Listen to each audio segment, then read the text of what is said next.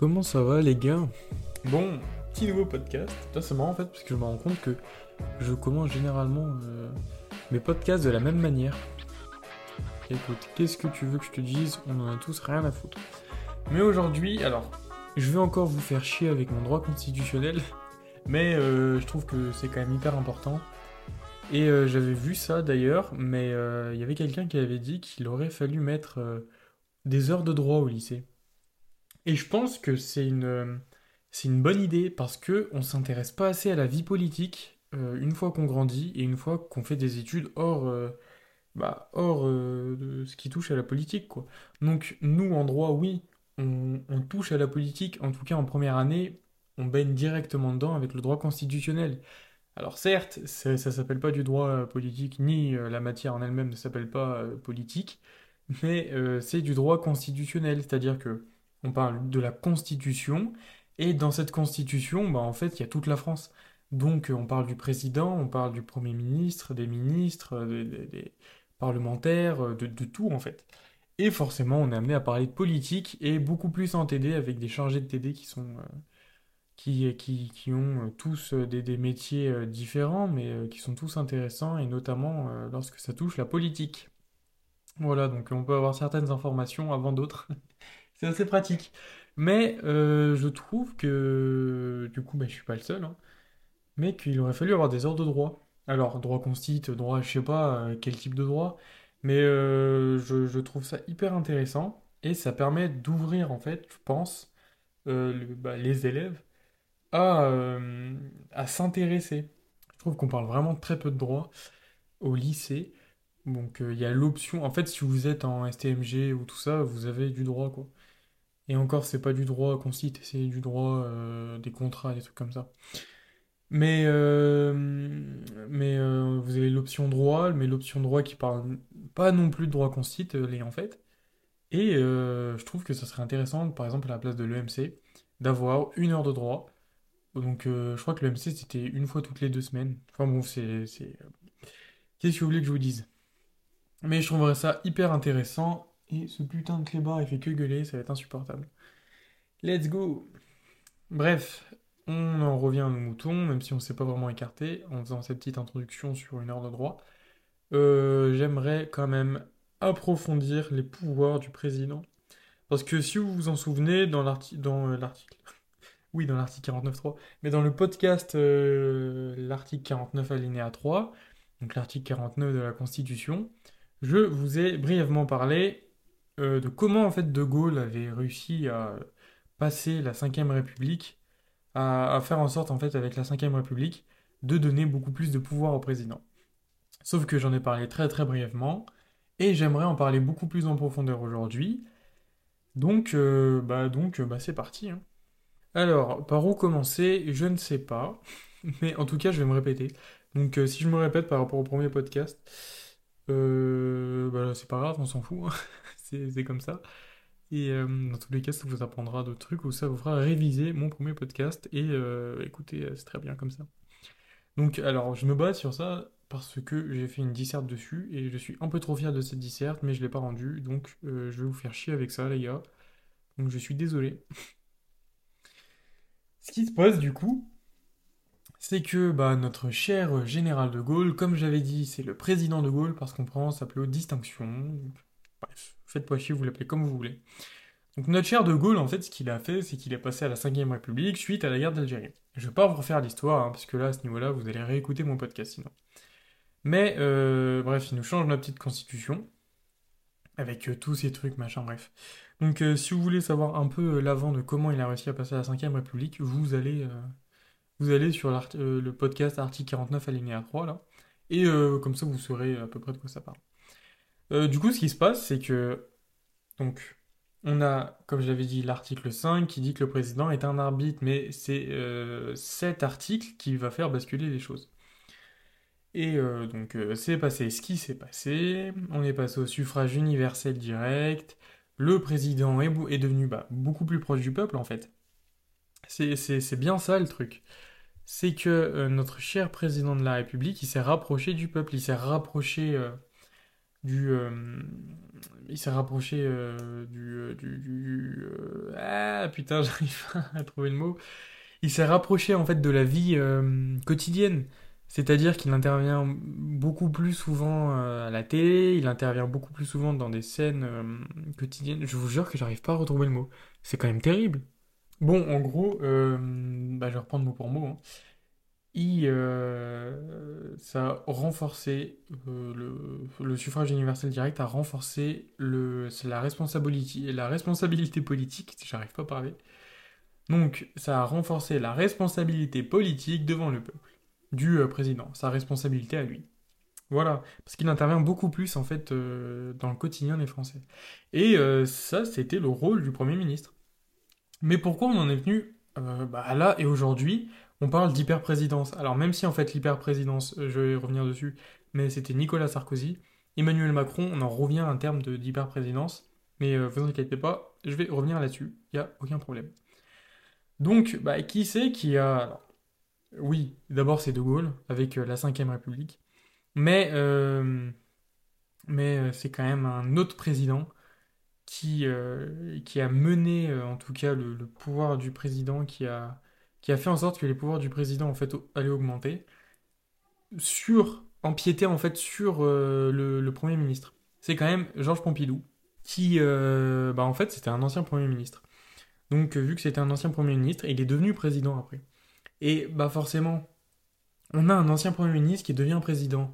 Le gars, il sait exactement bah, ce que est capable euh, l'étendue des pouvoirs en fait du Premier ministre. Et lui, du coup, il devient président. Donc il a l'étendue des pouvoirs du président.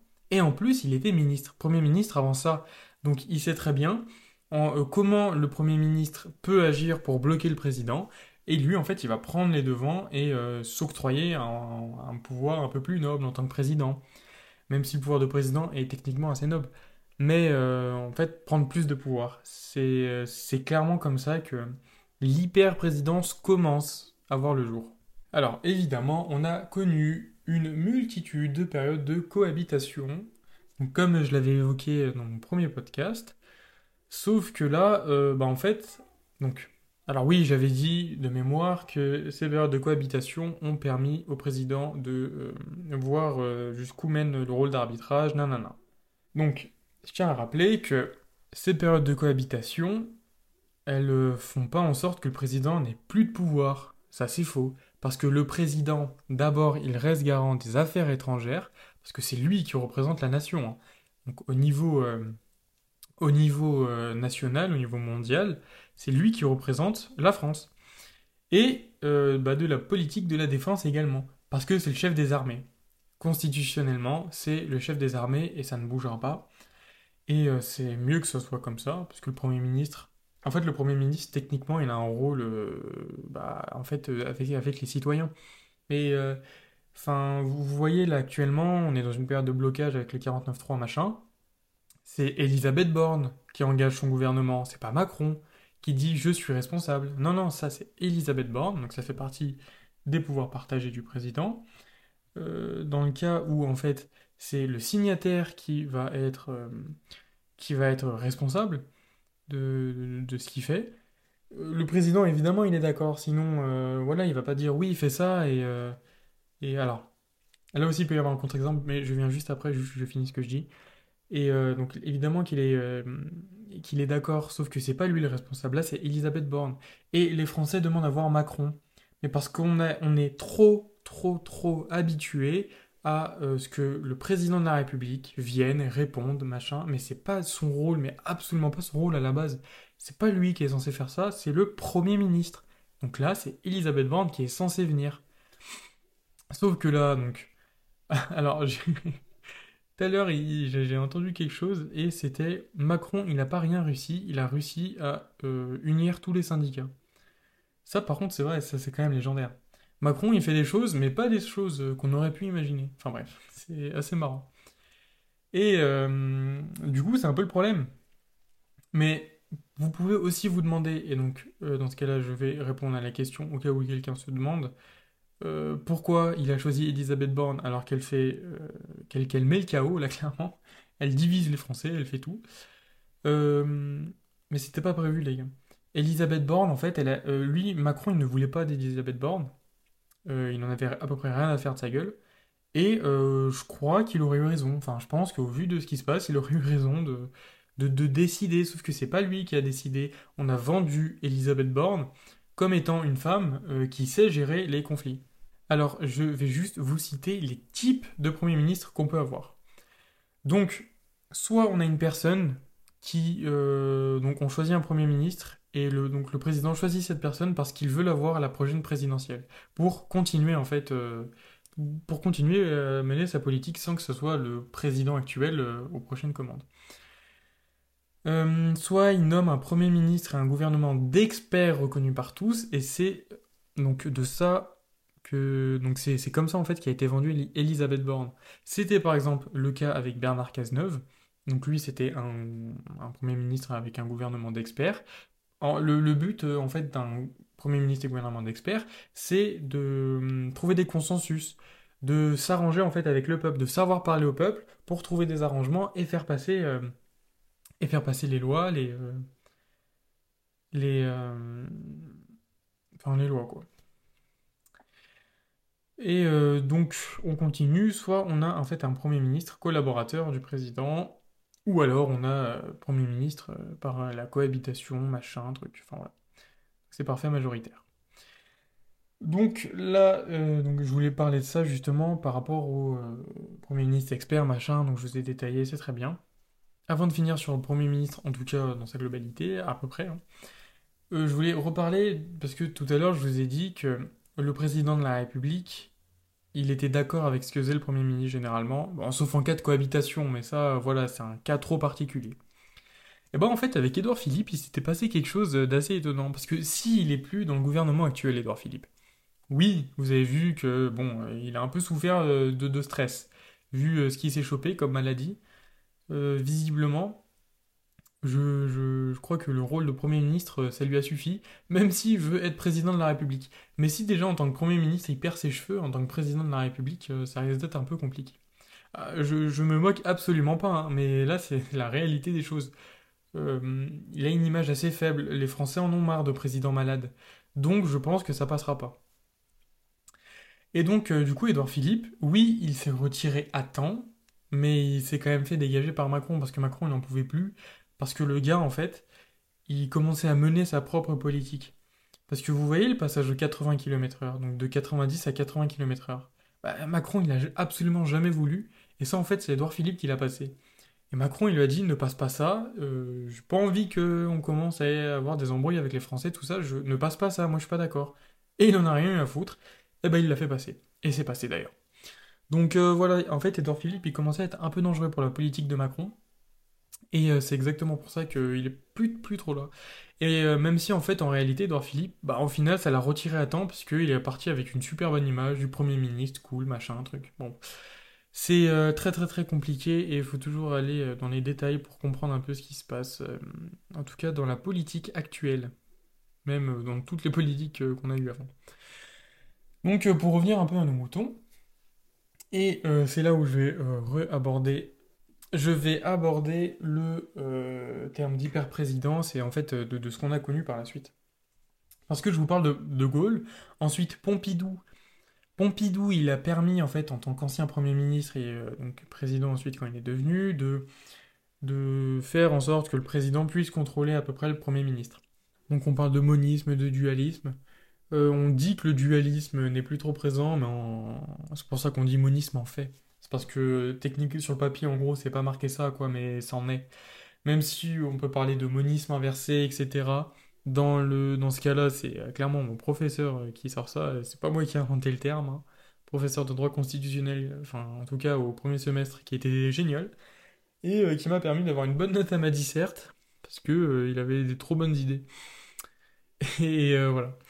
Donc, en gros, ce qui s'est passé, c'est que. Alors, euh, j'ai bugué. Euh, donc pour reprendre, c'est euh, donc le passage aussi au quinquennat qui a permis plus fort pouvoir au président. Donc passage au quinquennat dans les années 2000. Hein.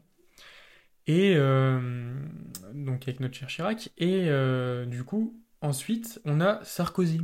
Et Sarkozy qui avait mené une politique d'hyper-présidence. Donc il a, avec toutes ces réformes constitutionnelles de 2008, 2008 de mémoire, 25 juillet, 27 juillet, je sais plus. Avec toutes ces réformes, en fait, euh, bah, il a, il a clairement euh, mis le truc. Il a dit ça y est, euh, le président, il va plus être arbitre. Le président, c'est un meneur, un meneur de la politique de la nation. Il va mener la France. Donc, il prend le pas sur le premier ministre. Et voilà ce qui se passe en gros. C'est pas plus dur que ça. Et s'ensuit, en fait, avec notre très très cher comment il s'appelle François Hollande. J'ai quand même aussi oublié son prénom. Hein. C'est quand même pas un prénom, un nom à oublier, quoi. T'es quand même excellent, ce mec. Flamby, comme ça l'appelait. Et donc, lui, il voulait mener une politique normale. Une présidence normale. Alors, euh, on dit que ça a duré six mois, et en effet, c'est le cas. Ça n'a pas duré longtemps, puisque... Et c'est exactement le même cas avec Macron, mais Macron, c'est un peu à part, parce que on peut entendre euh, son inverse aussi, mais je vais revenir. En gros, le truc là avec, euh, avec Hollande, c'est que lui voulait mener sa petite politique normale et il s'est fait rattraper par, euh, le, bah, par en fait le fait que les citoyens attendaient, le peuple en fait attend le, président dans des affaires où le président à la base n'était pas censé intervenir et dire ce qu'il pensait quoi. Ça c'était le rôle du premier ministre, mais c'est plus le cas. Donc il s'est fait rattraper par ça et ça fait que sa présidence normale bah, était plus normale. Donc on est revenu à une hyper-présidence. Et Macron, notre Jupitérien. Ça, c'est quand même excellent, président Jupiter, le dieu des dieux. Parce que Jupiter, c'est le dieu des dieux. Donc, euh, bah, qu'est-ce que vous voulez que je vous dise là-dessus? C'est lui, apparemment, il voulait mener une présidence normale aussi, revenir à un président et un premier ministre, comme c'était à l'époque. Bah non, évidemment que non. Ça, ça marche pas. Hollande, il l'a fait, ça ne marche pas. Donc euh, Macron, aujourd'hui, bah, il s'en cache plus trop. Hein. Et puis en plus, vraiment, avec les choix de Premier ministre et tout ça, comme je vous l'ai dit, il voulait pas Borne. Et en fin de compte, c'est Borne qui a été choisie parce que elle a été, euh, on l'a vendue en tout cas comme étant quelqu'un qui savait s'y prendre avec euh, le peuple, etc. Mais le jour où Borne, elle te lâche un sourire, et enfin franchement, je la vois, j'ai l'impression que c'est un cyborg, elle a aucune émotion, ça n'a rien à foutre quoi. Mais bon. Euh, voilà, voilà, tout ce que j'avais euh, à peu près à dire euh, là-dessus. Donc aujourd'hui, on est toujours sur une hyper-présidence. Comment ça va se dérouler par la suite, je ne sais pas. Juste un mot sur la sixième République. De un, il faudra établir ce que c'est une sixième République. Hein, parce que c'est pas... enfin, les changements de République, ça aussi, je pense que les Français commencent à en avoir marre. Changer de République, c'est juste cacher la merde. Enfin, au bout d'un moment, il faut arrêter avec ces changements de République. Ça va rien apporter. Et surtout, mon opinion personnelle, je pense que ça peut jamais passer au Conseil constitutionnel ni par référendum. Euh, faut arrêter de rêver à ce niveau-là. On ne peut pas changer de république comme ça, euh, c'est fini. De Gaulle, il a réussi parce qu'on avait besoin de lui et qu'il avait déjà fait ses preuves. Et en plus, et en plus, eh ben, c'est René Coty qui a validé, donc le mec qui a quand même passé la quatrième république, il a validé pour passer à la cinquième. Bah non, De Gaulle il est plus là pour valider pour passer à la sixième, c'est fini ça. Donc euh, une sixième république, euh, je vois même pas comment on peut l'envisager. Enfin bref, euh, voilà, j'espère que ce podcast il vous a plu. Donc, eh oui, l'épisode sort dimanche. Vous avez vu? Je, tiens pour un minimum quand même. Même si c'était un peu compliqué la semaine dernière pour le sortir dimanche. Écoutez, bah, passez une bonne semaine, celle qui arrive. J'espère que tout va être bien pour vous, que plein de choses belles vont se passer plein de belles choses vont se passer plutôt, c'est mieux. Et euh, bah, je vous dis bonne semaine. Et bah là, du coup, vu que c'est dimanche, passez un bon dimanche.